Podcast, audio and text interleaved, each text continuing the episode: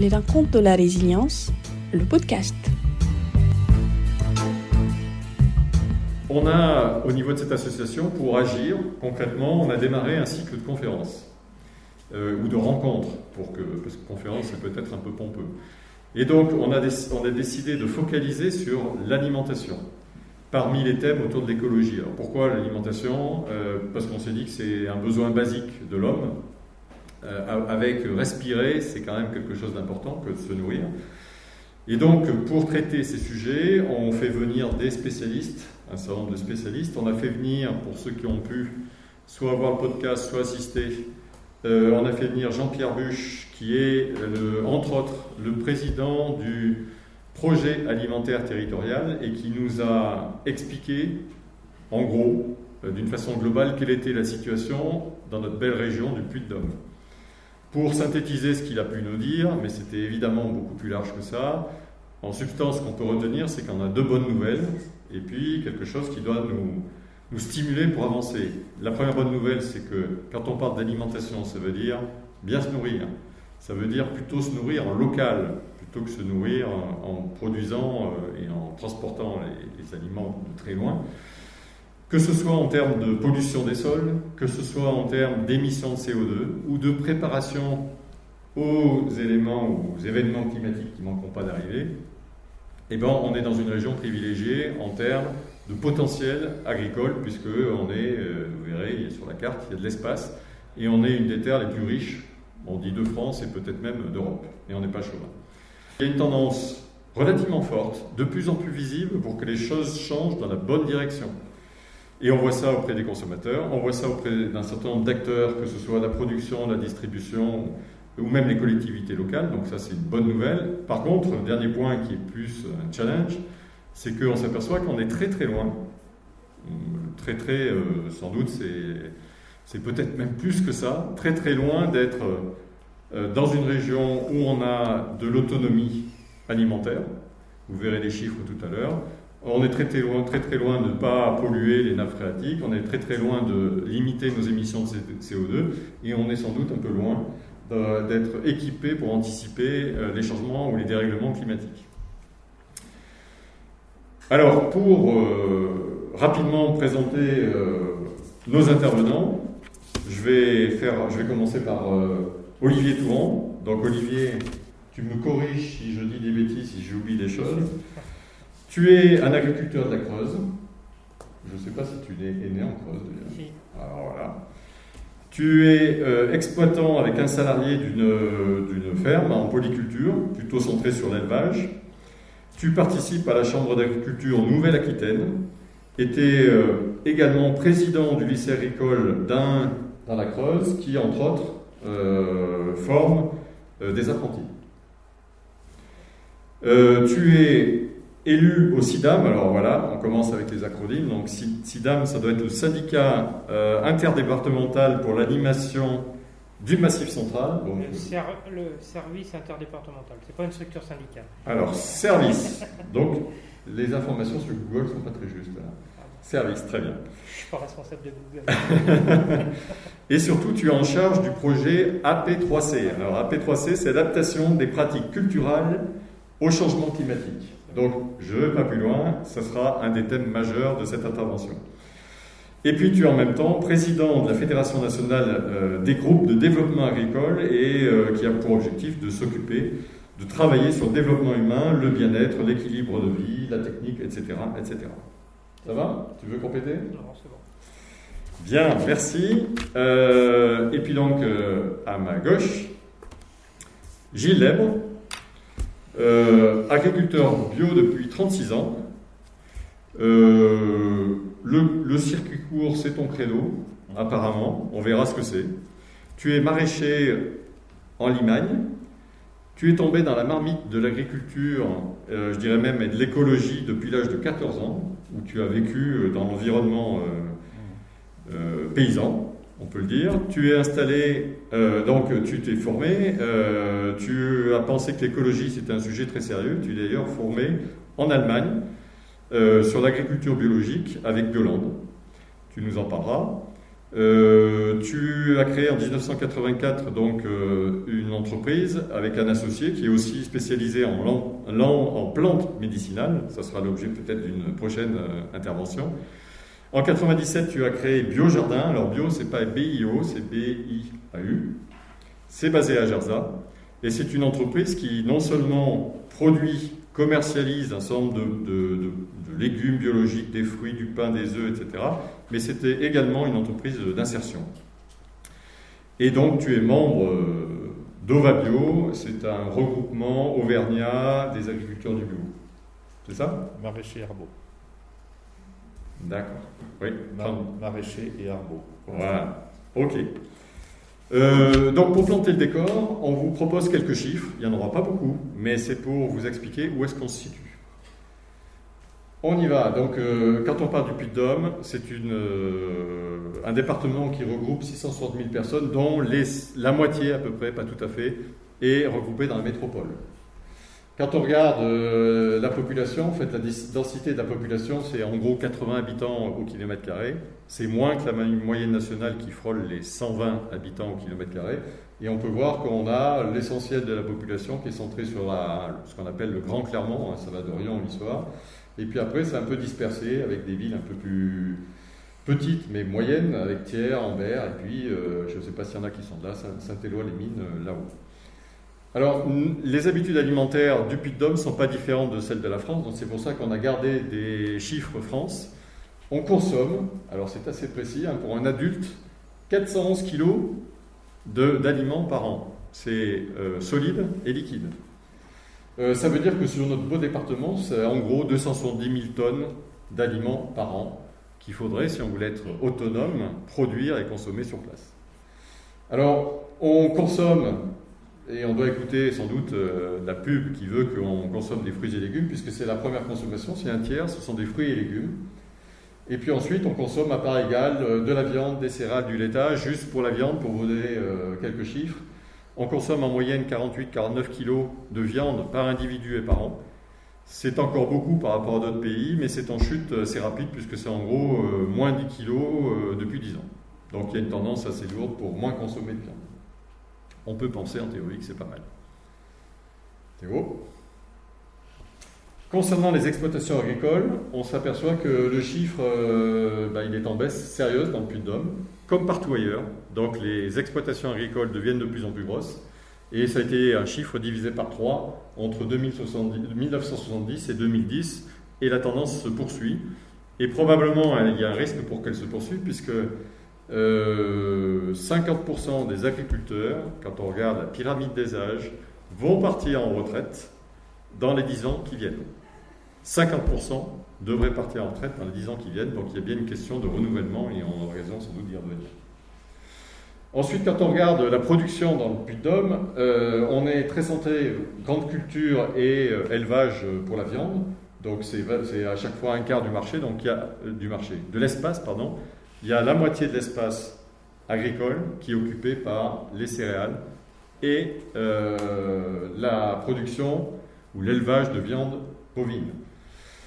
Ensuite, on retrouve des choses assez classiques. Euh, du lait, c'est quand même encore 17%. On retrouve euh, d'autres arborivores, donc des chevaux, des, des, moutons, etc., à hauteur de 13%. Et puis quand on regarde euh, les chiffres de maraîchage qui vont nous concerner aujourd'hui, ça reste faible. Alors ce sont des chiffres de 2017. Euh, je pense que les chiffres ont changé, mais ils restent quand même faibles puisqu'on était à 1,1%. Quand euh, on regarde le comportement du consommateur, là aussi les choses évoluent puisque c'est une étude assez récente de 2019, fin 2019 même, de France Agrimaire, qui dit que 66% des Français sont inquiets pour leur sécurité alimentaire. Et 70% disent qu'ils veulent changer leur habitude alimentaire. Pour autant, est-ce que ça veut dire qu'ils changent euh, réellement? Euh, La question reste ouverte. Donc il y a une préoccupation sur le sujet. On a dit que la résilience, c'était de, faire en sorte qu'on soit euh, plus autonome, c'est-à-dire que si possible, on produit là où on consomme. Eh ben, Ce n'est pas tout à fait le cas. Alors j'ai discuté avec Gilles, il était un peu surpris par les chiffres. Ce sont des chiffres de la métropole qui sont de 2017, ceux-là aussi ils ont dû évoluer. Mais c'est l'ordre de grandeur qu'il faut avoir en tête, c'est que 2,5% de ce qui est consommé en termes d'aliments sur la métropole est local, a été produit localement. Donc c'est très peu. Alors peut-être que ça a augmenté, peut-être que c'est le double ou sur le triple, mais ça reste de toute façon très peu. Quand on regarde au niveau de la moyenne France, on est, euh, on n'est pas mieux que les autres, on est légèrement mieux, puisque la moyenne française c'est 2,1%. Et puis euh, un chiffre qui peut-être euh, peut étonner et qui doit faire réfléchir, c'est que À la lecture de ces chiffres, je pense tout de même que c'est local, ça veut dire de l'aire urbaine. Et ce qui nourrit Clermont-Ferrand, c'est c'est l'Auvergne. Donc là, le rapport changerait complètement quand même. Oui, c'est possible. Très bien. Euh, et donc, quelque chose qui doit interpeller, c'est que ce qu'on dit entre la fourche, c'est une image, et la fourchette, les aliments font, feraient en moyenne 1200 km pour arriver dans notre assiette. 1200 km. Donc ça veut dire quoi? Ben, Ça veut dire euh, des échanges qui se baladent un peu partout avec euh, des camions qui roulent, des trains, et, donc évidemment un certain nombre d'émissions de CO2. Donc nécessité de, se poser les bonnes questions et de changer tout ça. Quand on regarde la question climatique, et euh, Olivier nous en parlera beaucoup plus savamment, euh, en gros, euh, la température augmente de 4 à 5 degrés par siècle. Et on dit, c'est Vincent Caillès, qui est climatologue, qui, l'a écrit, que nous aurons en Creuse, donc j'ai fait un petit clin d'œil à la Creuse, je suppose que pour l'Auvergne, enfin le, le Puy-de-Dôme, ce serait pareil, nous aurons en Creuse le climat de Toulouse dans les euh, 10 à 20 ans qui viennent. Un autre point, c'est que le risque de gel hivernal, il diminue de 30% ou diminuera de 30% en 30 ans. Et que un mois typique de juin 2040, donc ça peut peut-être paraître loin, mais c'est dans 20 ans, c'est pas grand-chose finalement à l'échelle humaine, eh bien, ressemblera ce mois de juin au mois typique de juin de juillet 2005. C'est-à-dire qu'on a un réchauffement assez sérieux qui fera qu'on aura l'impression au mois de juin d'être au mois de juillet. Ça va? Voilà, donc pour planter ce décor, pour euh, vous donner ces quelques chiffres, et donc on va rentrer maintenant dans le vif du sujet. Donc Gilles, si tu veux bien, on va commencer par toi. Et après cette euh, belle vidéo où tu dis, euh, entre autres, on est une goutte d'eau, ou même une petite goutte d'eau, je crois que tu dis. Et tu dis aussi, c'est dur ce qu'on fait. Donc, bien, si tu veux bien nous expliquer en quelques mots d'où vient cette belle histoire et quels sont les objectifs? Et après, on des interventions croisées. On reviendra un petit peu sur ce qui, ce qui fait le succès et puis euh, éventuellement quelles sont les difficultés. Euh, ok. Donc, euh, si vous voulez, ce qui est important pour moi et ce qui est important pour nous, c'est justement de, de définir, c'est valable pour tous les projets, et c'est pas la règle dans le monde économique, c'est de définir ce qu'on veut faire et comment on veut le faire. Et c'est euh, c'est sur cette base qu'on a développé le biojardin, qui a maintenant 24 ans d'âge, et euh, nous avons essayé de ne pas déroger à nos objectifs. Nos objectifs, c'était de faire euh, une ferme en circuit court, en périurbain, avec, avec comme coaction de préserver les- le foncier périurbain. En Limagne, puisqu'on est dans 110 000 hectares des, terres parmi les meilleures du monde, c'est à nos, à nos portes, euh, portes de Clermont-Ferrand et voire jusque dans Clermont-Ferrand. Voilà, de préserver euh, les nappes phréatiques, un environnement périurbain en plantant des haies. Un deuxième axe, c'était de- d'employer des gens euh, du périurbain ou du proche rural, euh, et notamment des gens un peu en, éloignés par rapport euh, aux problématiques d'emploi. Donc un volet formation qu'on a développé au cours des années. Donc de la formation euh, interne, de la formation qualifiante dans les lycées, dans les écoles à l'extérieur. Des CQP maintenant qu'on développe à l'interne avec une formation des, encadrants pour sortir du biojardin avec des- des bouts de papier, on va dire, enfin des marqués un peu euh, verbalisés et puis formaliser un peu ce qu'ils ont appris euh, dans leur cursus au biojardin. Euh, ensuite, euh, du circuit court, donc une proximité avec un réseau de consommateurs et une structuration en coopérative d'intérêt collectif qui inclut aussi des consommateurs dans notre gouvernance. Et ça, ça c'est assez unique en France. On n'a pas trop d'autres ex- exemples. C'est pas facile. Alors quand je dis que c'est pas facile, c'est pas facile d'avoir des, des pratiques, des cultures divergentes autour d'une table, et puis de dire on va gérer euh, malgré tout une seule et unique entreprise. Euh, voilà, ça c'est une des difficultés entre euh, moi qui viens du rural, je suis né, comme je dis, je suis né sur un tracteur et au fin fond de la Haute-Loire et, et, la ville pour moi c'est un peu encore et toujours une nébuleuse. Et des gens qui sont des urbains et qui ont des besoins alimentaires et qui, pour eux, le, tracteur, c'est ils sont relativement éloignés. La réalité du métier d'agriculteur, ils sont relativement éloignés. Et le, défi, c'était de mettre tout le monde autour de la table, plus des collectivités pour avoir un, lien territorial, plus des salariés et d'avoir, d'essayer d'avoir une gestion, euh, collective du projet. Bon, on a vécu des conflits, des guerres, des, euh, beaucoup de Clermontois en ont même entendu parler, puisque ça a été même médiatisé. Puis là, on trouve un fonctionnement, euh, voilà.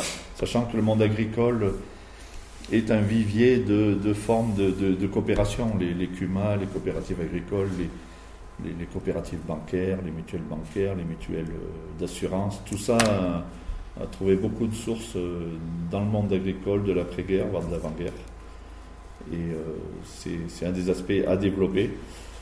Voilà un petit peu le biojardin. Le biojardin, bon, on a aujourd'hui donc 12, 12, 13 hectares de légumes, 1100 paniers livrés chaque semaine sur des points de dépôt, la boutique à la ferme et une coopérative de, de, micro qu'on développe avec d'autres maraîchers et des arboriculteurs pour fournir toujours localement euh, les boutiques, les, restaurants, euh, la RHD, la restauration hors domicile. Voilà, et là on travaille sur l'amont, sur l'organisation collective de la production à savoir qu'on fait des plans de culture euh, concertés pour pas être redondant, pour pas produire tous les mêmes choses au même moment et pour pouvoir euh, alimenter une offre euh, diversifiée, régulière sur l'année, parce que ça c'est pourquoi on a du mal à, s'auto-approvisionner dans les villes alors qu'on a des ceintures agricoles autour, c'est que on a du mal à organiser la production autour, et ça c'est un peu un des points faibles de l'agriculture aussi, c'est que on a eu beaucoup de mal au cours de l'histoire à organiser la production on l'a beaucoup organisé par les marchés, par les filières et par les prix. Et puis après, euh, par les catastrophes, puisque quand il y a surproduction, il y a écoulement des prix. Mais on a rarement organisé des productions en concertation avec les agriculteurs par rapport à une demande et, essayer de mettre les choses en face. Et pour moi, euh, une des clés de l'avenir, il est là, c'est de mettre les choses en face entre les besoins et, la production qu'on peut faire. Euh, dans le même territoire. Voilà, peut-être que je la parole. Merci Gilles. Euh, ça, je pense que ça, ça, posera un certain nombre de questions. Tu peux garder le micro vers toi, c'est bien. Bon, Olivier, tu as écouté, j'imagine, euh, Gilles, ça doit te parler un petit peu. D'ailleurs, j'ai vu que vous parliez et que assez vite, j'ai compris que vous aviez un langage assez commun. Donc, pour ce qui te concerne, et on fera le lien entre les deux, toi, tu, es donc en charge du projet adaptation des pratiques culturelles au changement climatique.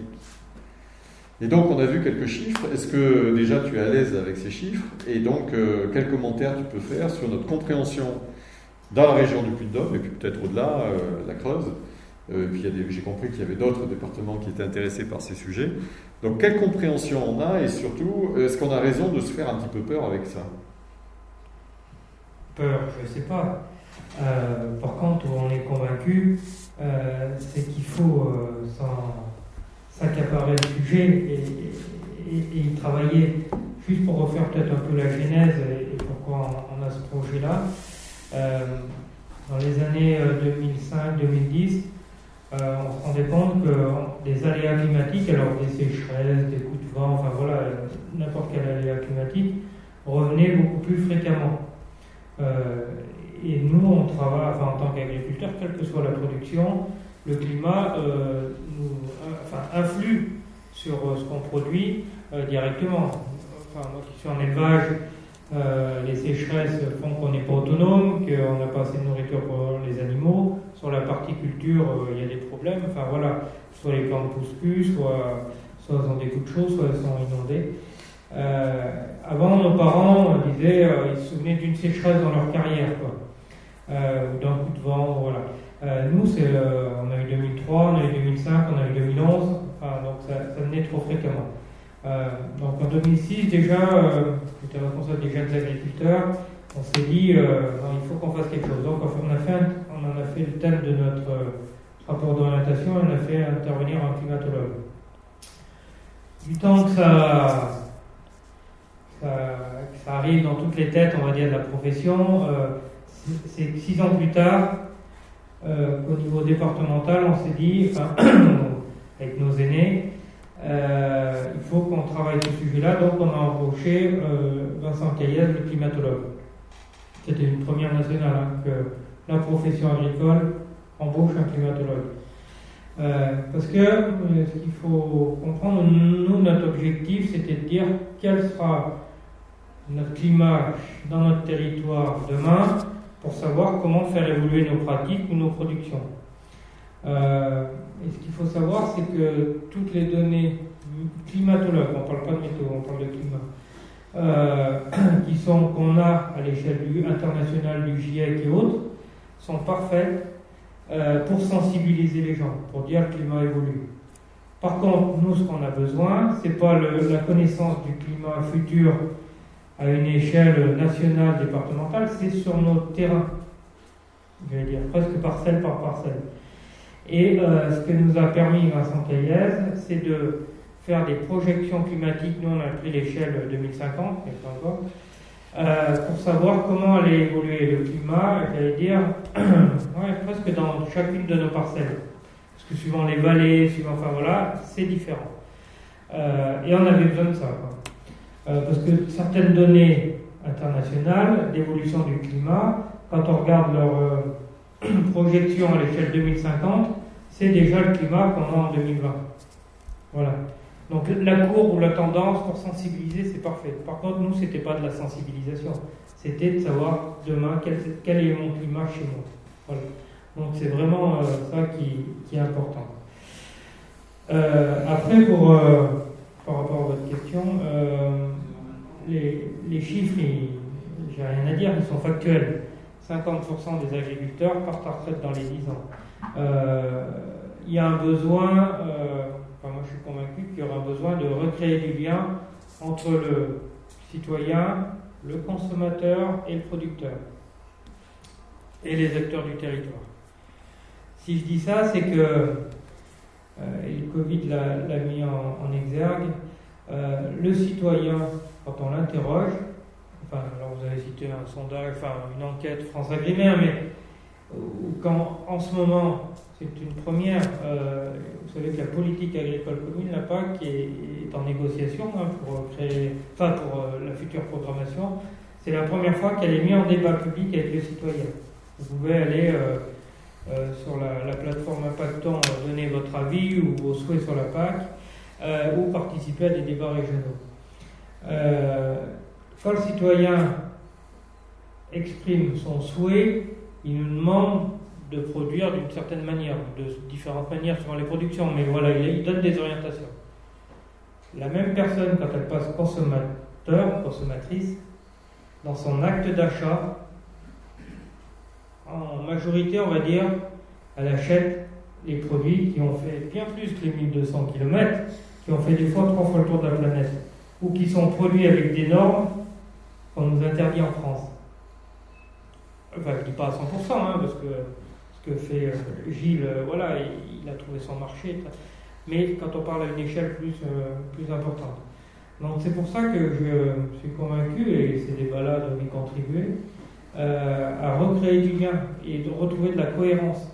C'est-à-dire que si on nous demande à nous de produire d'une certaine manière, qui me va bien souvent, il faut qu'après, notre produit, on puisse le vendre au prix enfin, qui soit rémunérateur pour nous en fonction du coût de production, mais il faut que ce soit celui-ci. Il ne faut pas que ce soit euh, la viande hormonée euh, produite par euh, l'Amérique du Sud ou, ou certains autres produits qui, oui, qui ont fait trois fois le tour de la planète.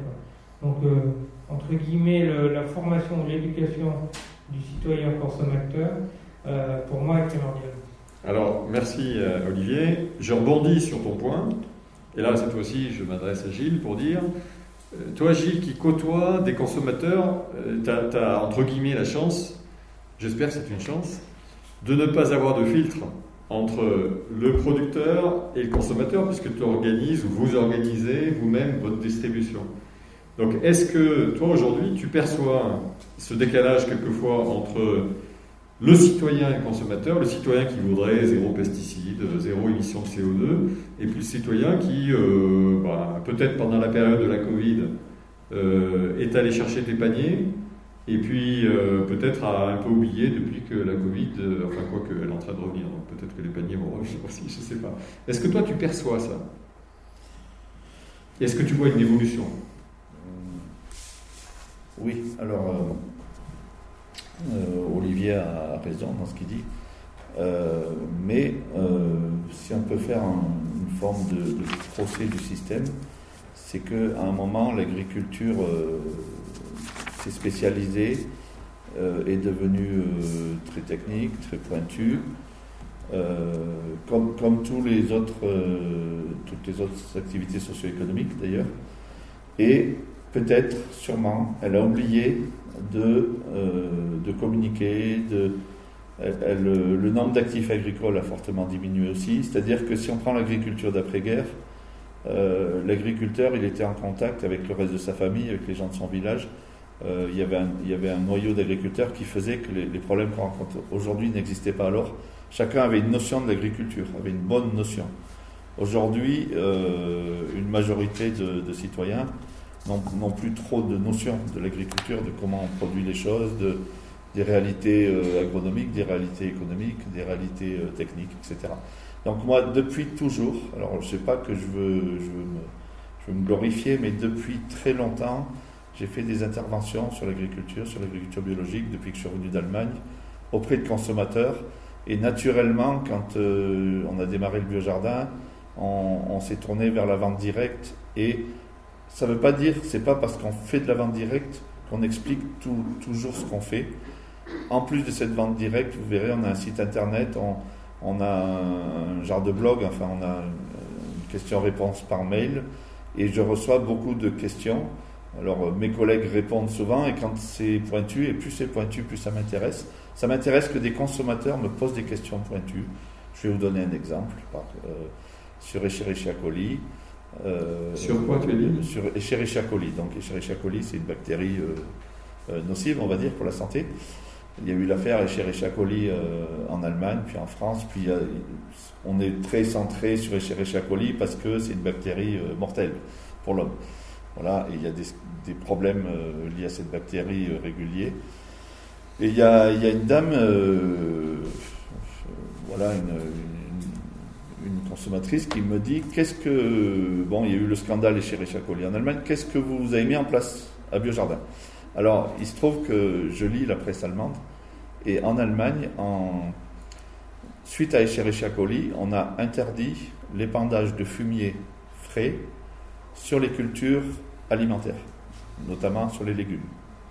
En France, on ne l'a pas fait. Voilà, parce qu'on a été moins touché par l'affaire Escherichia coli. Mais moi, je l'ai mis en place dans ma ferme. Parce que, à la lumière de ce qui se pratique en Allemagne, j'ai dit, ben oui, c'est évident. J'ai dit, si, si j'envoie du fumier frais dans un, un poireau, ce, fumier frais va, va, mariner dans le, entre le fût et les feuilles du poireau, et c'est un vivier bactériologique. Donc, j'ai changé de pratique. Et, et là, c'est les consommateurs qui, qui m'interpellent sur des sujets comme ça. Et dans les consommateurs, il y a des scientifiques, il y a des, des profs, il y a des, il y a des ouvriers, mais il y a des gens qui ont des, savoirs divers et variés que nous n'en avons pas aussi. Et donc ce ping-pong est très intéressant, je trouve, parce que ça, ça nous fait communiquer, nous, sur la réalité euh, technico-économique de ce qu'on fait. Voilà. Et, souvent, je me bats, moi, pour euh, garder des prix de base, parce qu'il y a un problème aussi quand le, pourquoi un, un aliment fait trois, une fois le tour de la planète c'est que si on prend le coût de production de la viande bovine en Argentine, il est à 50% du coût de production dans la Creuse, par exemple. Et malgré les coûts de transport et tout, ben forcément, ça va arriver dans votre assiette plutôt moins cher. Encore, encore que, faut voir. Mais un légume aujourd'hui qui est produit euh, en Roumanie, avec le salaire euh, roumain qui est à 30% du nôtre, forcément, euh, nous en bio, on a beaucoup de main-d'œuvre. 50% du coût d'un produit en maraîchage, c'est de la main-d'œuvre, un peu quels que soient les systèmes. Donc euh, si vous diminuez ce, coût de, de, deux tiers, vous allez euh, diminuer le coût du produit de 20, de 20% à peu près. Donc euh, voilà, tout ça on discute et si on veut faire de l'agriculture périurbaine ici avec notre réalité de, coûts de production, il faut un prix. Alors nous, notre chance, c'est que dans la, la cycle du biojardin, euh, la réalité économique, elle est complètement transparente, tout le monde a les comptes et tout le monde là, euh, en face des yeux, cette réalité économique. Voilà. Et d'autant plus que nous, on ne cherche pas à faire du bénéfice, mais on cherche à vivre, forcément. Là, on est sur un plan d'investissement à 600 000 euros.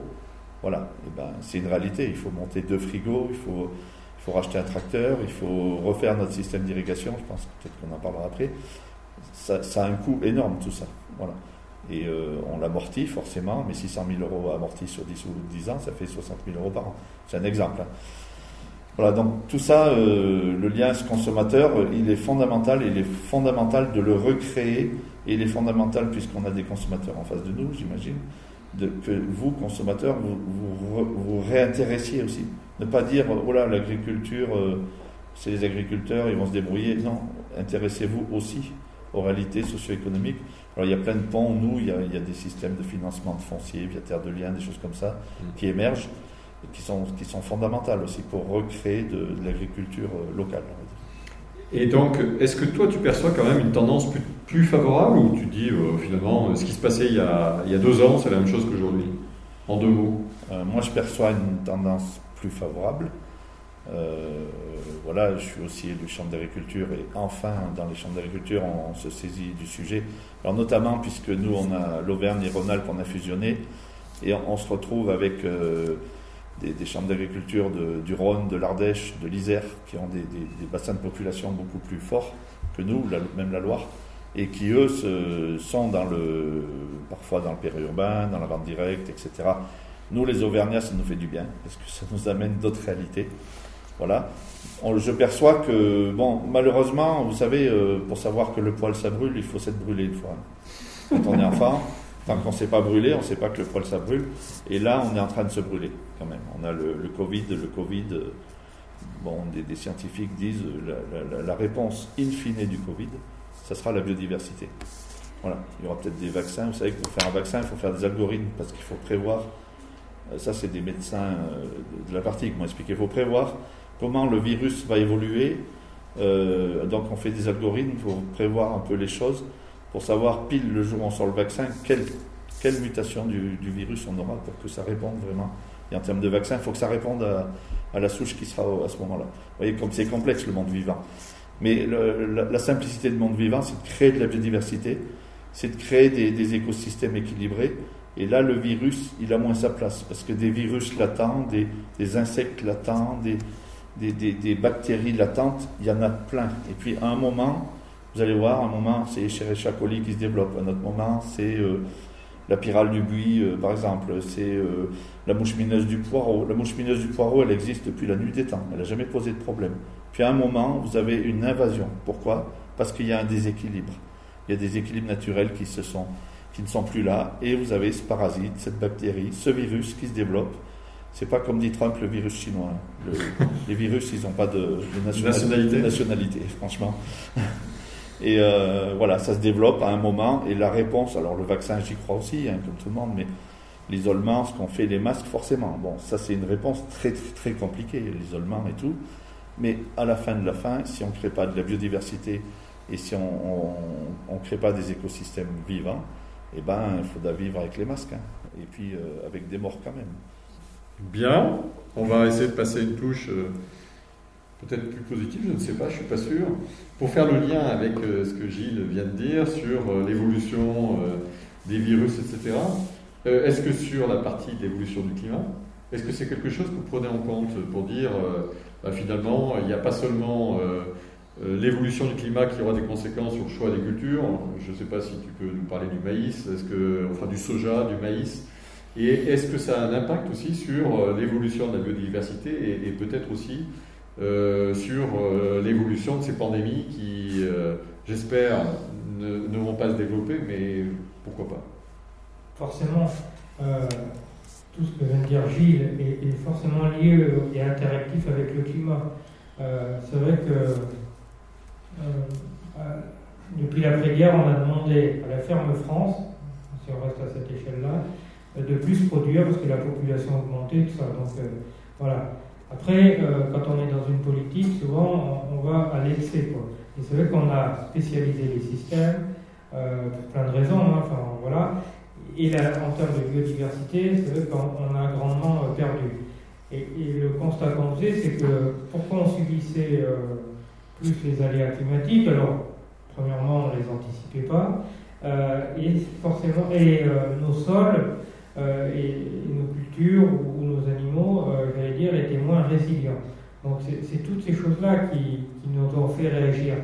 et puis, on est aussi persuadé que l'agriculture, hein, que ce soit dans le ou ailleurs, on peut participer au niveau des territoires à rendre beaucoup plus de services, à être producteur d'énergie, à, recycler ou à, valoriser, on va dire, ce qu'on appelle les déchets. Hein.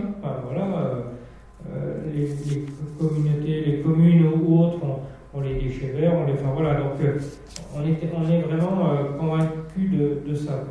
Et l'évolution climatique, c'est vraiment quelque chose qu'on doit mesurer pour, oui, pour savoir quelle culture développer. Alors, est-ce que demain on fera du soja, du maïs et tout ça?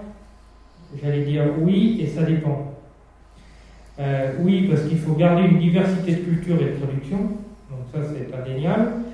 Euh, et ça dépend parce que euh, si je reprends chez moi, hein, en bas de ma ferme c'est plutôt mélalier, donc c'est pas déconnecté de chez vous. quand on regarde l'évolution climatique, et c'est ce que Vincent Caillez, notre climatologue, a permis de faire, trois années sur cinq, je vais avoir du mal à produire du maïs si j'irrigue pas avec l'évolution climatique sans changer de trop de pratiques. Par contre, dans le sud du département de la Creuse, euh, quand on arrive à 700-750 mètres d'altitude, puisqu'aujourd'hui ils ne pouvaient pas parce qu'ils avaient des gels tardifs et des gels précoces. Euh, dans les 10 ans qui viennent, ils pourront en faire sans souci. Voilà, donc il y a une. Le, climat, l'évolution du climat fait que euh, ça induit une évolution des cultures qu'on peut faire dans les secteurs géographiques. Donc une délocalisation des productions, une évolution. Donc ça, c'est pour ça que c'est primordial que nous, agriculteurs, on, soit pilotes, euh, parce qu'on est les premiers concernés, hein, mais, euh, on, veut le faire partager ce travail-là, parce qu'il sert aussi aux collectivités, aux, à plein d'autres acteurs. Hein. demain, quid de l'avenir euh, du Mont d'Or, euh, du de leur activité touristique liée à la neige, par exemple. Donc notre travail, on le met à, enfin en partenariat, aux autres acteurs qui veulent bien euh, continuer d'anticiper. notre philosophie, c'est d'anticiper pour pouvoir mieux répondre aux enjeux de demain. Voilà. Donc les cultures, bien sûr qu'elles doivent évoluer, bien sûr qu'on n'a pas le choix, et l'important c'est de pouvoir l'anticiper en connaissance de cause. voilà. Euh, mais l'aspect territorial est primordial. Il ne faut pas être dogmatique en disant, euh, un peu comme je dis tout à l'heure, les 2,5 d'autonomie, je pense, enfin, à voir comment ils ont été calculés, parce que sur un tout petit territoire, qu'on prenne la côte d'Aglo Clermont ou un canton, tout ça, on ne pourra pas tout produire demain. Donc, euh, je vais dire, c'est pas grave si euh, certains de vos produits viennent de la Creuse ou si nous on mange des produits du Puy-de-Dôme. Enfin, je veux dire, il faut être cohérent. Quoi. Voilà, c'est pas, on va pas mettre, si on parle la viande, on va pas mettre un abattoir dans chaque canton. Ça serait incohérent aussi. Donc, il faut, enfin, moi, il me semble, et je l'ai déjà dit tout à l'heure entre consommateurs et citoyens, le mot important c'est cohérence. Quoi. il me semble.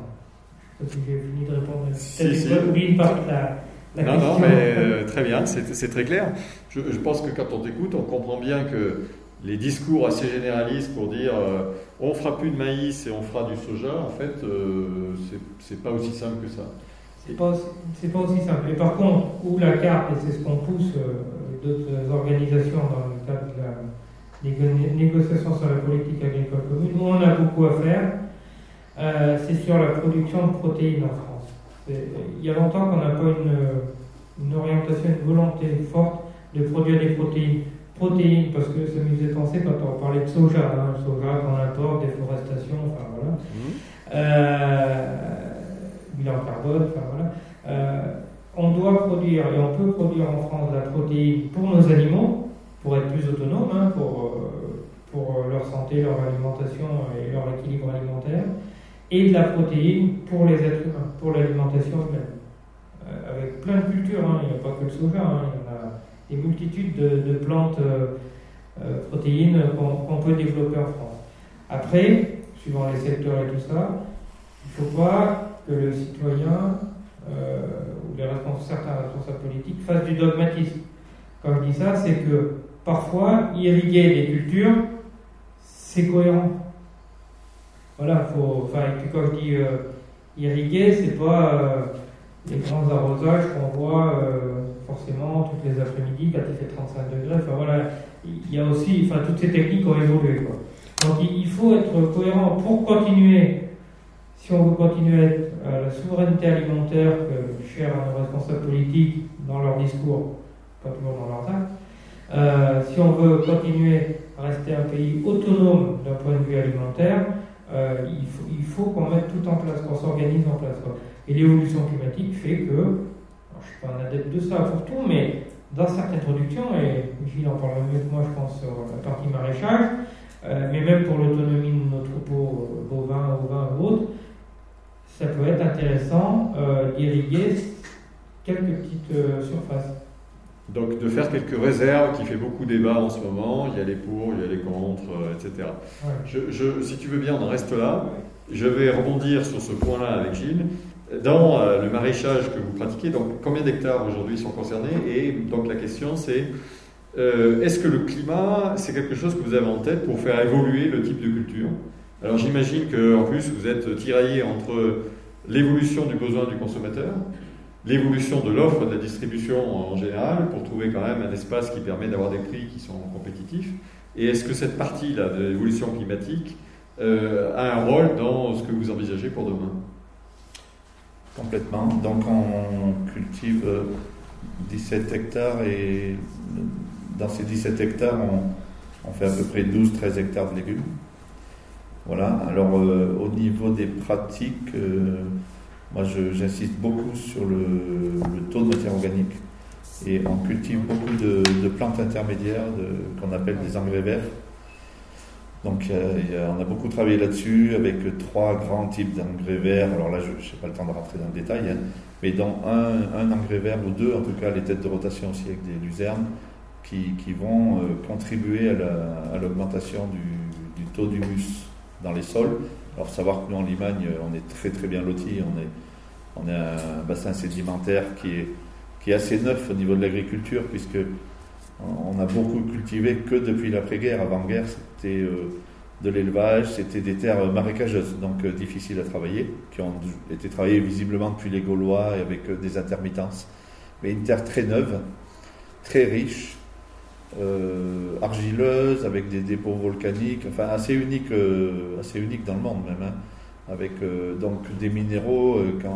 on a des réserves en phosphore et potasse pour 3, 4 ou 5 siècles suivant les parcelles. Vous imaginez, ça fait rêver quand même beaucoup. Les gens de la Creuse Par exemple. Donc des, une sorte de joyau. Et moi, si je suis venu de ma Haute-Loire natale en Limagne, c'est pas un hasard, hein. c'est que j'avais un prof d'agronomie qui un jour euh, nous a emmenés à Liman, il a pris une bêche, il a dit regardez, observez bien cette terre.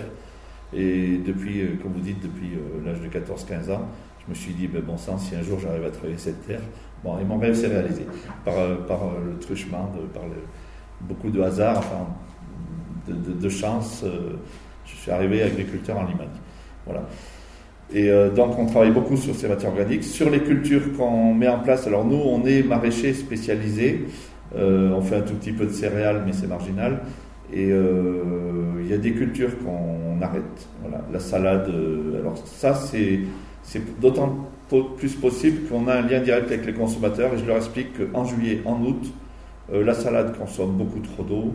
Euh, elle jaunit parce qu'elle a trop chaud. Donc on a arrêté les productions de salade en juillet, en août. On redémarre à fin août pour euh, repartir en production à partir du 15 septembre à peu près. Euh, on a mis en place des patates douces par contre. Alors il y a 10 ans, on ne parlait pas, il y a 15 ans, on ne parlait pas patates douces. Moi j'avais été en Italie, on m'avait expliqué que la limite septentrionale de la patate douce c'était 100 km au sud de Rome. Et aujourd'hui, on a commencé à démarrer il y a 10 ans des cultures de patates douces en serre. Et aujourd'hui, on fait de la culture de patates douces en plein champ. Et ça passe très bien. Alors ça passe très bien. On n'a pas la liane qui se reproduit, mais c'est une plante tropicale humide. Mais on a des résultats corrects de rendement. Donc on, a, on fait évoluer. Euh, on ne fait pas tant évoluer les légumes, alors un peu si justement dans notre groupe, on continue nous à faire du céleri rave, lié à notre qualité de sol et de l'irrigation, et euh, par opposition à pas mal de maraîchers qui sont sur des zones sableuses qui abandonnent le céleri rave, puisqu'avec le réchauffement du climat, ils n'arrivent plus du tout à le produire. Donc nous, on se spécialise un peu sur des cultures euh, qui ont besoin à la fois d'eau et à la fois de sol argileux. Voilà. Et après, je ne sais pas si vous voulez qu'on parle des problèmes d'irrigation, etc. Alors, on, va en parler. Juste pour revenir sur ton intervention, ça veut dire que quand euh, je vais acheter euh, chez Biojardin, est-ce que j'ai bien compris qu'au mois de juillet et mois d'août, dans mon panier, j'aurai pas de salade? Tout à fait. Tout à fait. Ah. Mais avec une bonne communication. Alors, on pourrait aller chercher des salades euh, en, en, Belgique, dans le nord de la France, en Hollande. On ne le fait pas. Euh, pour dire voilà, il y a des salades. On ne le fait pas, on communique avec le consommateur. Alors, on n'a pas de salade, mais on a des tomates, on a de l'aubergine, on a du poivron, on a du concombre, on a euh, des aromates. Voilà. Donc, il y a de quoi compenser. Et dans, dans, le film, je ne sais pas si vous avez remarqué, euh, tu parles de complément de gamme, je crois. C'est ça que ça veut dire? Alors, le complément de gamme, euh, je ne sais plus dans le film. Ah, par rapport au panier étudiant, je pense ça reste une vidéo. Hein. Je pense que c'était. c'était vis-à-vis des étudiants. Hein. Tu disais, euh, on apporte des compléments de gamme, donc je me suis dit, tiens. Donc c'était peut-être des fruits plutôt, parce que le, panier étudiant, voilà, l'étudiant il mange un peu sur le pouce, tout, donc un kilo de pommes, un kilo de raisin, ça il va le manger facilement. Euh, ils cuisinent pas beaucoup. On a été étudiants aussi. Hein. C'est pas, c'est pas à l'époque où on a le plus cuisiné dans notre vie. Voilà. Donc il faut s'adapter un peu à tous ces, critères-là. D'accord. Euh, mais euh, je, te propose de juste en quelques mots parce que l'heure tourne. justement sur l'arrosage, puisqu'on fait le lien sur l'évolution du climat, donc on voit bien qu'il y a des choses qu'on ne fait pas ou plus pour des raisons climatiques et puis peut-être un peu de bon sens aussi écologique. Euh, et justement, sur la question des ressources, ce qu'on appelle hydriques, donc en eau, euh, ça se passe comment? Est-ce que, est que vous changez la façon de travailler? Euh, Complètement. Alors, là, bon, je pourrais développer parce que je m'intéresse pas mal à ce sujet. la ressource en eau, déjà, elle est. C'est pas le facteur le plus limitant en Auvergne, puisque. Alors, nous, à Gerza, un, un peu moins, mais on est passé de 600 mm à 500 mm. Donc on n'a pas perdu précipitation. La, on n'a pas perdu la moitié de l'eau qui nous tombe sur la tête. D'accord. On a un phénomène, euh, par contre, c'est l'ETR. Alors ça c'est un, acronyme un peu spécial. C'est l'évapotranspiration réelle. Il y a l'ETP et l'ETR. Mm L'ETR a, fortement augmenté, lié au réchauffement du climat et au vent. Alors si tu peux nous expliquer ce que c'est pour quelqu'un euh, qui maîtrise pas ces sujets. C'est l'évaporation. C'est l'eau qui, il y a l'eau qui tombe et il y a celle qui repart. Voilà, et l'évapotranspiration, c'est l'évaporation du sol, mais aussi des plantes.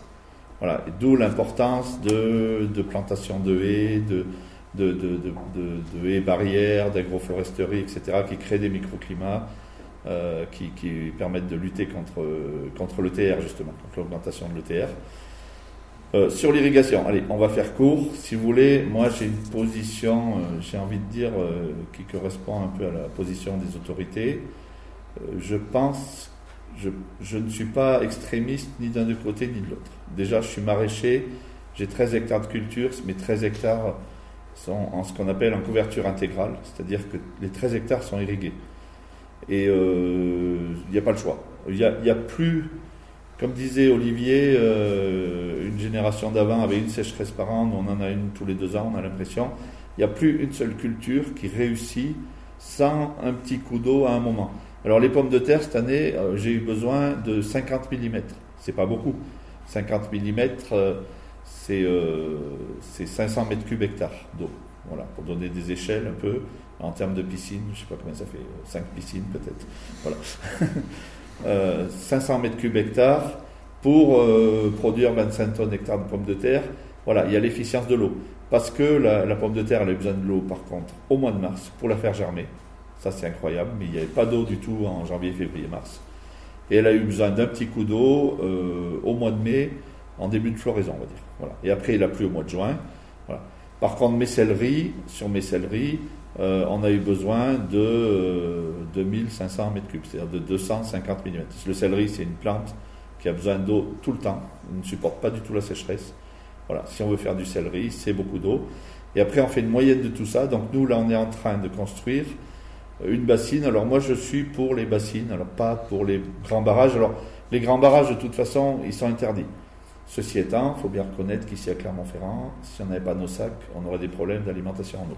Le sac, c'est le barrage, c'est ça. Et la bassine, c'est pas la bassine. Alors les bassines, c'est des, des, réserves d'eau qu'on remplit l'hiver. C'est-à-dire qu'on remplit un peu au fil de l'eau, on va dire, quand on a le plus d'eau.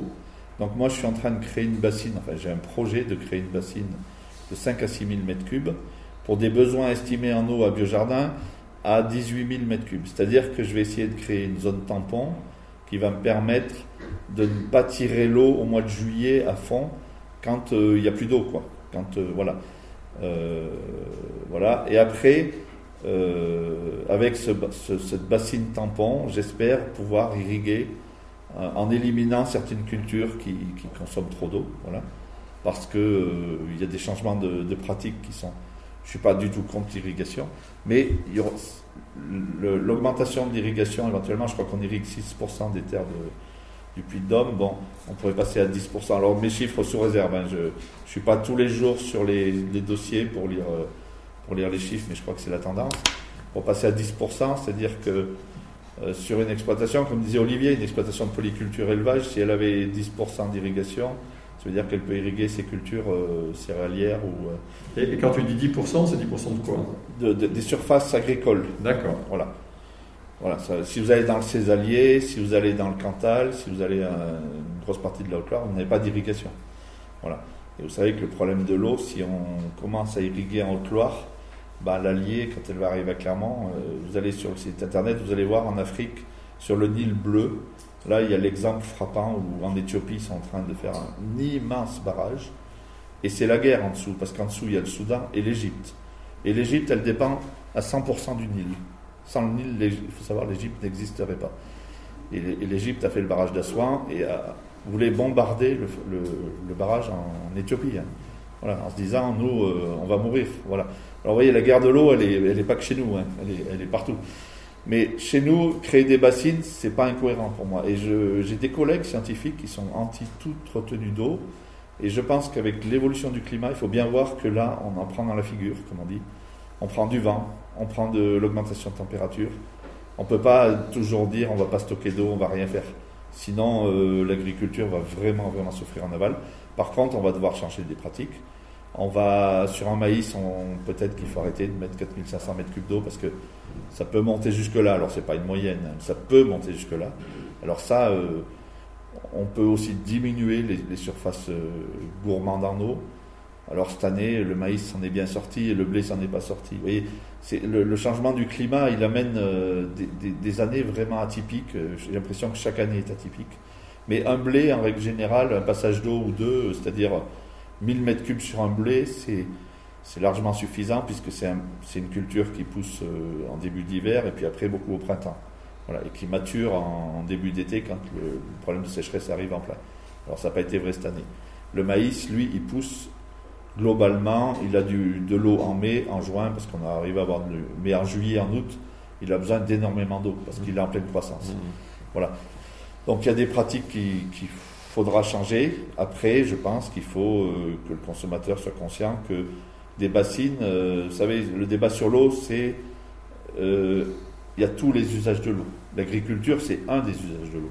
Mais quand on fait des, ouvrages, alors il faut savoir une chose, c'est que l'agriculture toute seule ne peut pas se payer ses bassines, ses barrages, ses systèmes d'irrigation. Il faut que la société mette la main à la poche.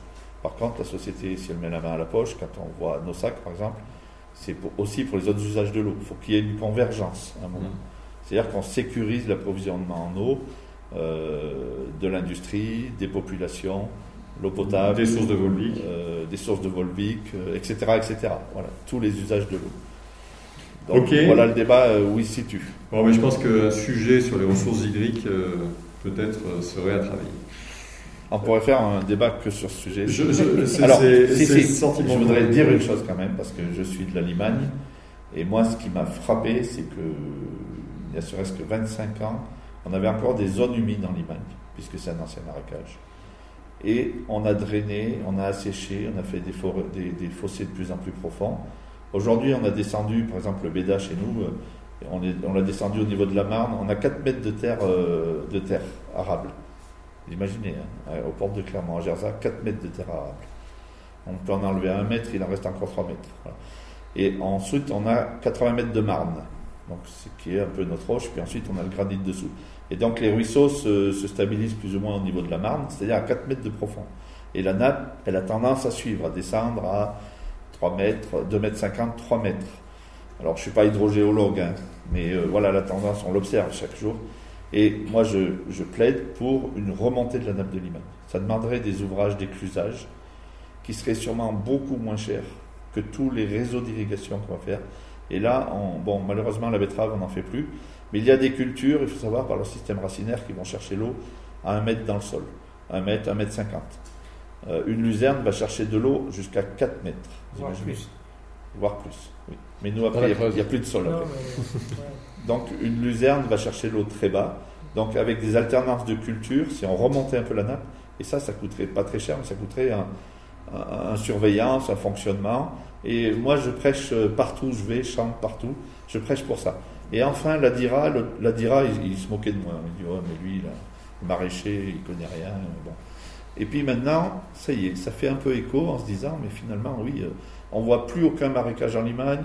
Euh, les seuls marécages qui existent, c'est par exemple le marais de Lambre à, à Gerza. On l'a recréé, mais on a, dû le recréer en, enlevant du sol, en se mettant euh, à 3 mètres de profond pour faire voir euh, aux gens ce qu'était la Limagne il y a, il y a 50, 100 ans, avec des, roseaux, avec un système aquatique, une remontée de la nappe en hiver et des, des, plantes qui apparaissent en été.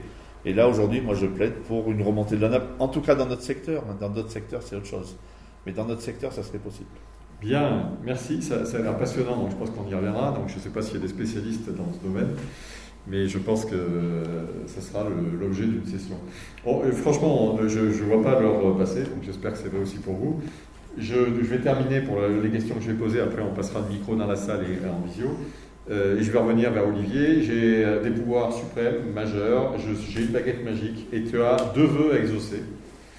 Pas plus. Donc c'est quoi, en quelques mots, tes deux priorités si, tu pouvais faire ce que tu voulais en gros euh, pour faire avancer ton sujet euh, concernant euh, l'évolution climatique, le fait que... J'en dis pas plus, je te laisse réfléchir à ça et nous répondre. je crois que j'ai peu de temps de réflexion, donc je vais réagir à chaud.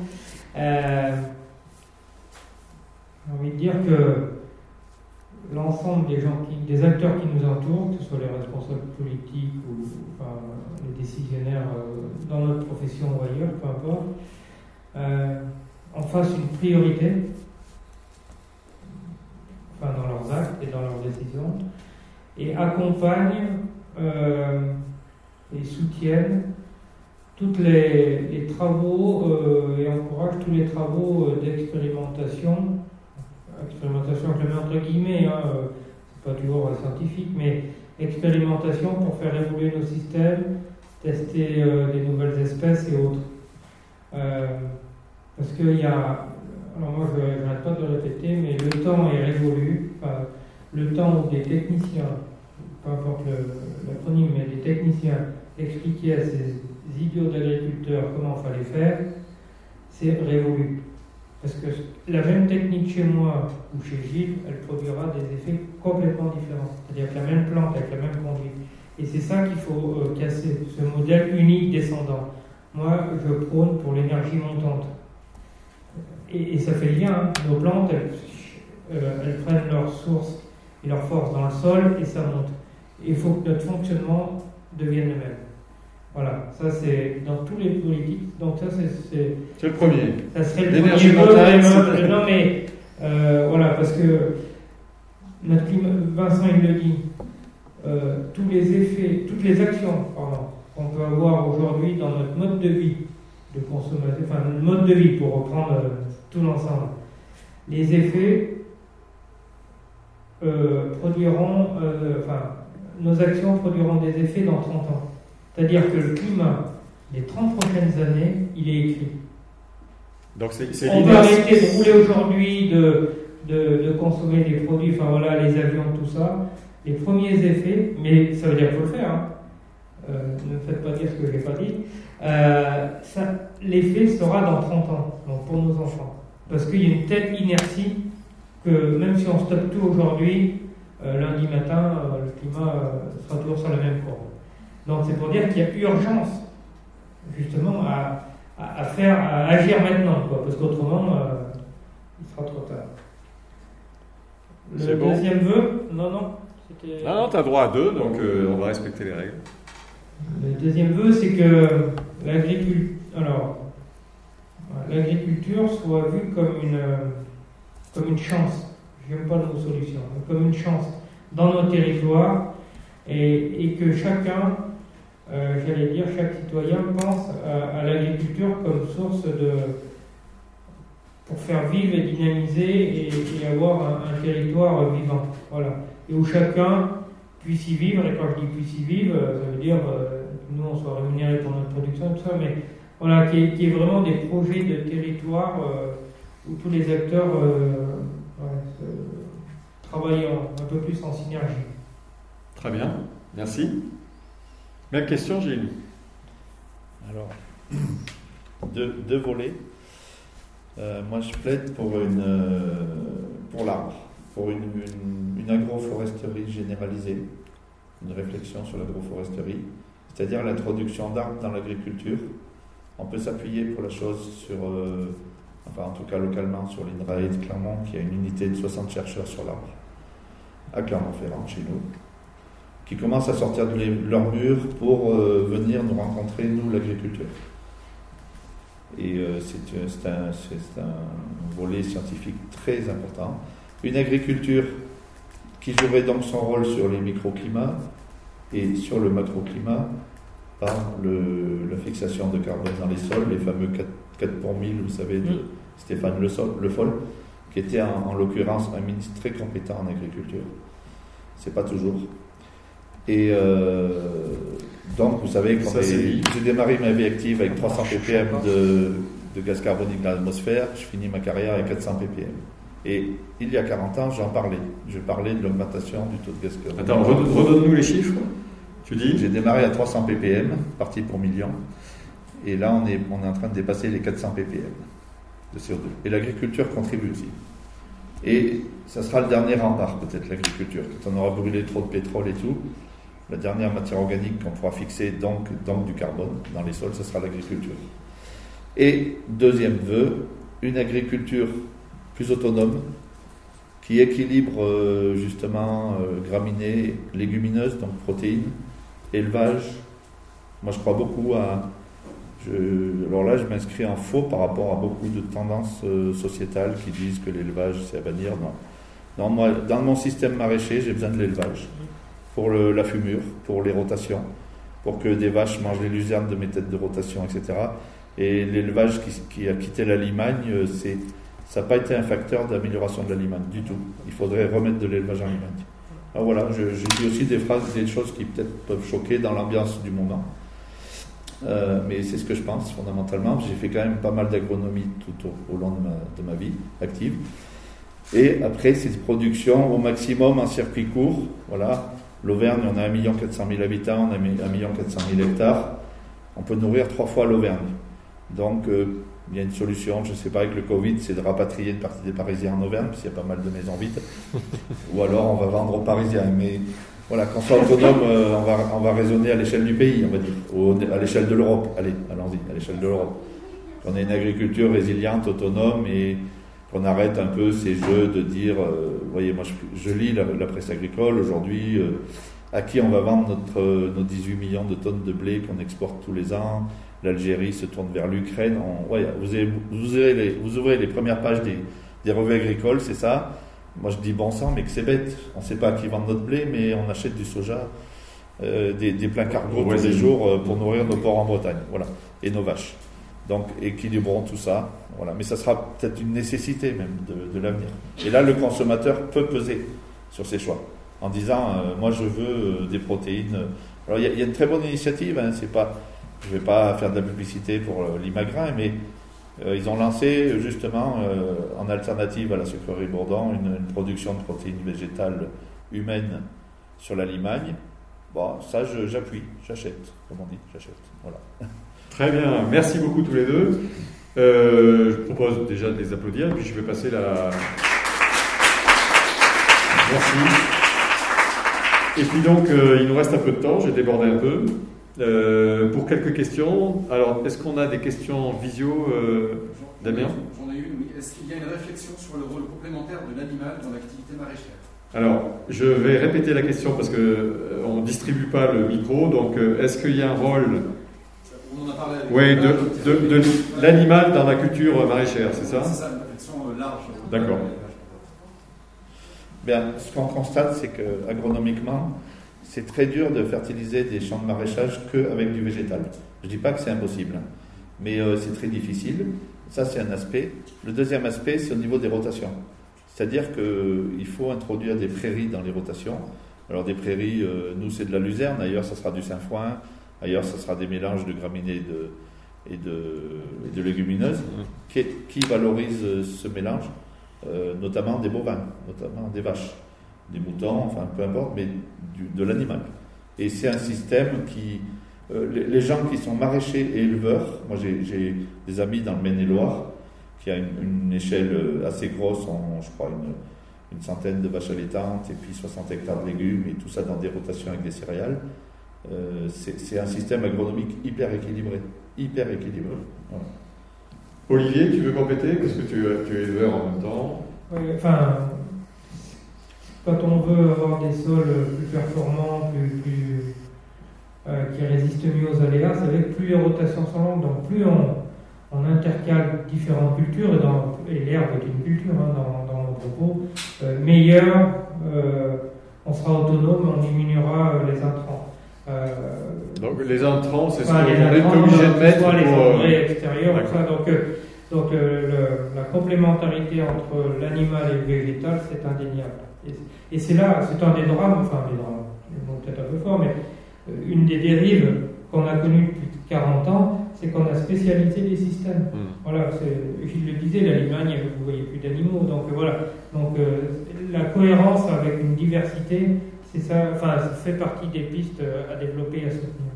Bon, il reste sans doute un peu de travail pour sortir un peu de la spécialisation. Dans la salle. Très bien. Donc deux questions. Euh, on a. Oui, parce qu'il il y aura une continuité dans, dans ce qui se passe, sinon on n'aurait plus rien à se dire. Euh, donc, euh, je ne sais pas qui veut prendre la première question. Donc, euh, dans le monde agricole, on a vu, il y a moins d'exploitation. J'aurais plutôt pris la deuxième. Bon, alors, Olivier, Je vais vas-y. répondre à la première. On va se répartir.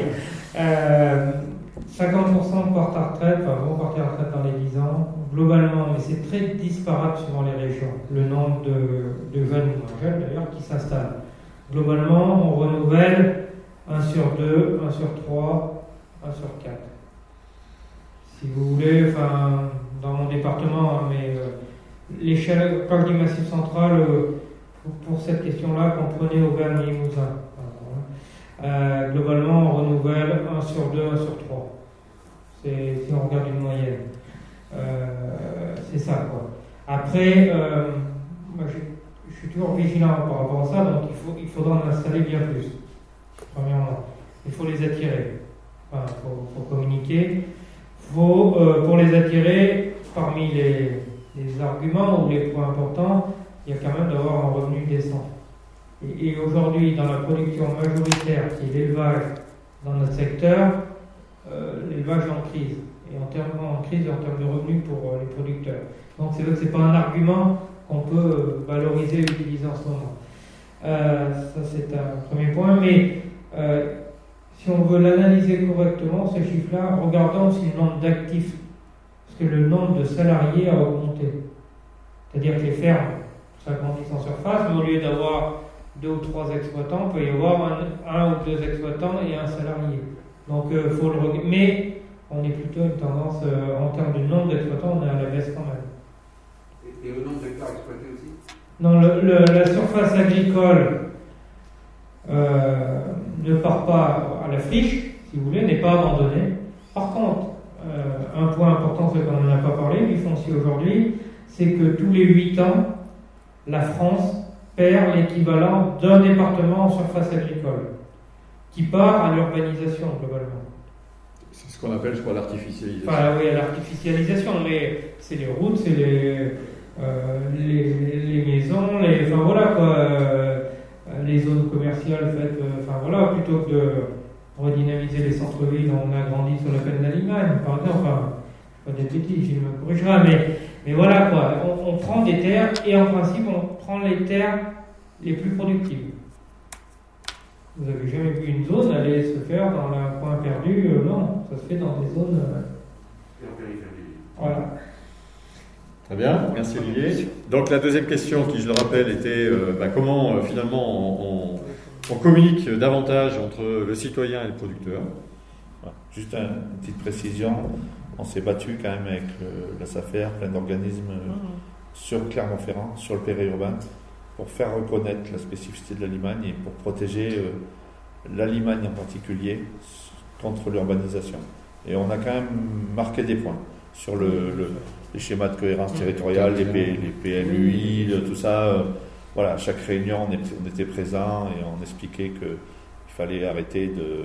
Voilà, notamment dans la zone où je suis, parce qu'on est à, on est à l'entrée de Clermont-Nord, euh, un peu après le péage, et là, il y a des, des de zone commerciale.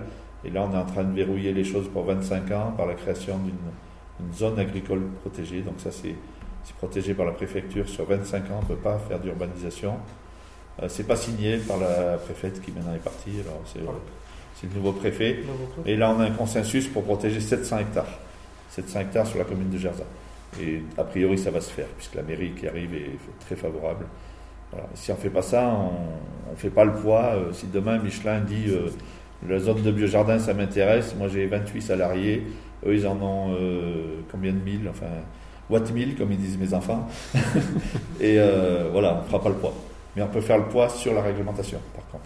Alors sur le deuxième sujet, pardon, euh, je pense qu'il y a, il manque peut-être euh, peut-être des revues de, de vulgarisation, de, de- qui seraient communes un peu à l'agriculture et aux consommateurs. Ça n'existe pas trop en fait. Euh, voilà, on a des revues, on a la France agricole, c'est agricolo-agricole, c'est très Mhm. pointu. Mhm. Mais vous n'allez pas lire la France agricole, vous c'est- ça- ça- vous n'allez pas y retrouver vos petits, comme on dit. Voilà, nous dans la bio, très vite on s'est tourné vers le consommateur. Euh, moi je suis président d'un système euh, local de.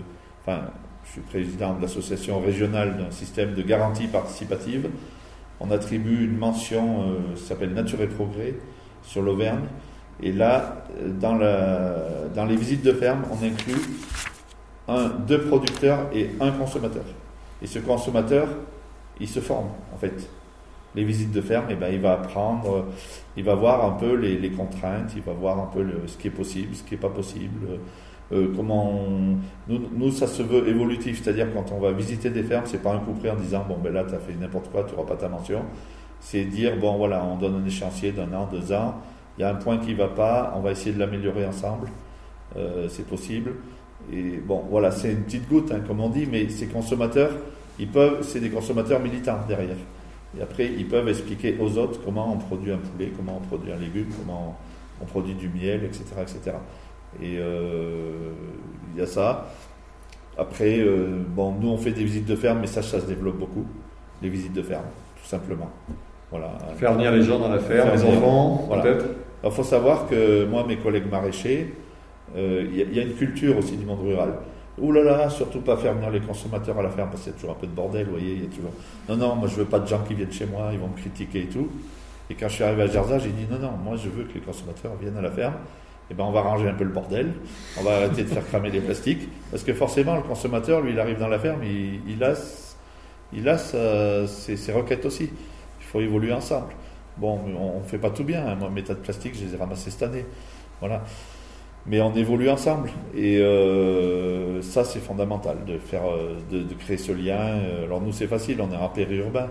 Mais en la campagne, on peut le faire aussi. Voilà. Merci. J'avais une question avant Julia, une question tout à l'heure. Non, c'est bien vous que je. Oui, c'est ça. Alors, ne m'envoyez pas, je vais répéter votre question, c'est pour des raisons techniques. Si elle n'est pas tout à fait fidèle à ce que vous avez dit, corrigez-moi. Euh, donc on a une discussion sur l'équilibre élevage en se disant bah, l'élevage c'est c'est quand même utile pour l'engrais et pour euh, la rotation des sols. Et vous vous dites quand même, puisqu'on veut développer tout ce qui est euh, agriculture végétale, etc., est-ce que finalement, si on maintient l'élevage, il y aura suffisamment de place pour faire ce, ce genre de choses? Ça va? Alors qui? Moi, moi, j'ai ma réponse. hein. Après, chacun n'aura peut-être pas tout à fait la même réponse. Je sais. on, on essaye d'être Euh, assez pense- rapide. Moi, je pense que l'élevage, Olivier le disait, à 1000 mètres, 1100 mètres, euh, 1200 mètres d'altitude, on, commence à refaire des céréales. Donc, si on refait des céréales, on va peut-être diminuer un tout petit peu l'élevage. Et euh, aujourd'hui, c'est peut-être pas d'augmenter l'élevage, mais c'est la répartition qui va pas. Si on a les zones concentrées élevage avec euh, prairies naturelles de montagne, euh, zones césaliers, sensi, etc., avec des problèmes agronomiques. C'est-à-dire qu'ils ont des accumulations de matière organique passive parce qu'ils ne travaillent pas les sols et le fait d'aérer ces sols, ça permettrait de démarrer de la minéralisation et de diminuer un peu ce taux de matière organique. Et contrario, en Limagne, le- les taux de matière organique baissent parce qu'on exporte tout quoi, et on vend même la paille aux éleveurs en montagne parce qu'ils n'en ont pas. Donc c'est une répartition et euh, on n'augmenterait pas forcément le, nombre de têtes d'élevage, on, irait vers une meilleure répartition pour une meilleure agronomie. Voilà ce que j'en pense c'est possible, dans ce cas-là c'est possible. Très bien. Olivier Oui, en complément de ce que dit Gilles, euh, il y a des pratiques qui- qu'il faut qu'on arrête, que tout le monde arrête, c'est par exemple d'avoir des sols nus, on va dire, entre la moisson euh, et, l'hiver. Et euh, donc, comment il faut, enfin, la logique agronomique et autres, on ne va pas le développer là, mais il faut qu'on qu'on ait toujours un sol couvert avec des végétaux dessus, dans l'alternance et tout ça, on, peut et on doit, parce qu'il y a un intérêt agronomique, euh, captage et autres, euh, intégrer euh, des légumineuses, d'autres plantes, enfin voilà, donc à un moment donné, il y en a certaines qui vont servir à nourrir le sol et d'autres à nourrir la, la population ou les animaux. Donc il y a- des nouvelles rotations, des nouvelles cultures à intégrer dans les rotations, donc c'est un nouvel équilibre à trouver. Mais, mais il se fait qu'à l'échelle territoriale, suivant le climat. Donc euh, je me reconnecte à- au dossier climat, mais, mais euh, c'est vraiment... euh, on ne peut plus faire généralité, on ne peut pas dire tout le monde doit faire euh, telle culture demain dans sa rotation. Donc euh, il y, y a de la place, mais c'est à trouver, c'est à expérimenter. Quoi. Voilà. Enfin, on pourra en parler en aparté si vous voulez, mais euh, on, introduit des nouvelles techniques, des nouvelles cultures, et puis, on se plante parce que ça marche à 100 km de chez nous, mais chez nous ça ne marche pas cette année. Donc euh, ben voilà, il y a des nouveaux raisonnements à, trouver, mais oui, il faut arrêter de dire il faut supprimer l'élevage pour faire des végétaux. Non, il faut trouver l'harmonisation entre les deux. Bien, merci. Ça répond à la question. Julia C'est peut-être la dernière question parce que l'heure tourne. Bien, même chose, je vais répéter la question. Donc, on les communications avec un certain nombre de moyens. Est-ce que les enfants, c'est pas un. J'allais dire un média, c'est pas du tout gentil de dire ça, mais c'est pas un, axe, euh, comme on le fait pour l'environnement, qui permettrait effectivement de, se préoccuper davantage et de comprendre ce qu'on a dans l'assiette? Bon, moi je peux parler de ce que je connais. Je suis devenu agriculteur parce que le lycée agricole de Brio de Bonnefond est venu faire une intervention dans mon collège à Langeac à l'époque. Voilà, j'avais, euh, j'avais 13 ans, 13-14 ans. Donc ça, ça a été fondamental dans ma vie. Euh, moi, ce dont je peux parler, c'est que je suis proche du lycée de Marmilla et là, on- la réflexion naît en disant il faut qu'on réinvestisse euh, des interventions euh, dans le primaire, dans les écoles. Voilà, moi, à mon échelle de ma ferme, je reçois... je reçois les, des écoles, mais je peux pas recevoir tout le monde, donc j'accepte uniquement tout ce qui est agricole. Donc je reçois des classes de bonne foi. Alors, on va dire que je fais pas trop de sensibilisation hors lycée agricole, C'est pour conforter la vocation. mais parce que j'y arrive pas en fait. Et quelquefois, c'est quand même des, des stagiaires, des thématiques. euh, et euh, quelquefois, quand même, les écoles, si, il faut le dire, les écoles de Jarza, tout le primaire de Jarza, chaque fois qu'ils m'appellent en disant on veut venir sur la ferme, euh, là j'accepte. oui. Et parfois dans le cadre de projets pédagogiques aussi. Voilà. Ça, c'est important de dédier un petit peu de temps, euh, mais euh, il faudrait faire plus, ça je suis d'accord, il faudrait faire plus. Olivier, tu n'es pas d'accord? Si, je, si, si, je suis d'accord, mais il faut dire que c'est pas toujours si simple. Euh, les premiers points, déjà, les, les agriculteurs, par nature, sont pas des communicants. Voilà. Même si ça évolue, mais euh, voilà. On vient de voir deux Il ne faut, contre faut, faut pas toujours dire que c'est la faute des autres. Quoi. Enfin, voilà, c'est pas la, la nature ou la formation primaire.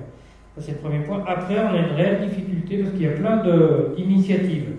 Celle dont parle Gilles, euh, souvent dans la profession, les jeunes agriculteurs euh, euh, sont souvent, ça fait partie de leurs, actes, leurs axes prioritaires. Ils vont dans les écoles, dans les lycées, enfin dans les collèges plus, écoles primaires. Mais on a aussi un refus où, enfin, moi dans mon département, j'ai été président des jeunes agriculteurs, on fait le de toutes les écoles et tous les collèges. L'année dernière, on a rencontré l'inspecteur d'académie pour lui dire euh, aidez-nous à rentrer dans les écoles. Parce qu'on va frapper aux portes et, souvent on a des refus. Euh, donc euh, il a essayé, il a envoyé le message, mais c'est pas pour autant qu'on a une foule de coups de téléphone en disant venez présenter, ouvrez-nous votre ferme, voilà, parce que nos fermes elles sont ouvertes. Pas tout le monde, mais c'est comme dans toute profession, mais il n'y a pas de souci pour en trouver. Donc c'est vraiment. Et nous, l'année dernière, il y a deux ans, sur mon territoire, on avait les 40 ans de la CUMA. Alors, les CUMA, c'est les coopératives qu'on a entre nous, agriculteurs, sur euh, l'échelle d'un canton, tout ça, pour euh, euh, mutualiser et acheter le matériel en commun. Voilà. Et nous, on a deux salariés, on a des bâtiments, des ateliers, tout ça, donc c'est assez dynamique. On a invité toutes les écoles, on a fait nos 40 ans sur trois jours. Une première journée, on a fait travailler des étudiants qui nous ont fait des plans de communication pour faire visiter euh, ce qu'on faisait sur nos fermes. Le deuxième jour, c'était d'accueillir les écoles primaires. Euh, sur euh, 4 ou 5 qu'on a sollicité, il y en a une qui est venue. Enfin voilà, ils sont venus, ils ont fait des dessins, des projets, enfin c'était formidable, mais une sur cinq. Voilà, parce que les autres, c'est les enseignants qui ne peuvent pas venir. Enfin, voilà, donc après, euh, alors là, je me place du côté agriculteur, si on se place du côté parent, euh, c'est aussi peut-être à nous de dire, euh, enfin, d'aller titiller euh, les enseignants, voilà, parce que ça enfin, on trouvera toujours le cas, mais globalement, si des enseignants ou des parents demandent à des agriculteurs pour visiter des fermes, enfin, ou faire témoigner, peu importe dans quel sens, vous en trouverez. Enfin, on trouvera toujours le cas d'un refus, mais vous trouverez des supports. Mais c'est, là aussi un combat collectif. Oui. Donc, je, il faut vraiment s'arrêter parce qu'il est 50. Merci infiniment pour ce, moment. J'espère que vous aurez su l'apprécier parce que les, gens euh, de l'agriculture, les paysans, et c'est pas péjoratif, euh, il y en a qui savent parler. La preuve, c'est qu'on a eu deux autour de nous. Donc, euh, je vous prie de les applaudir parce qu'ils le méritent.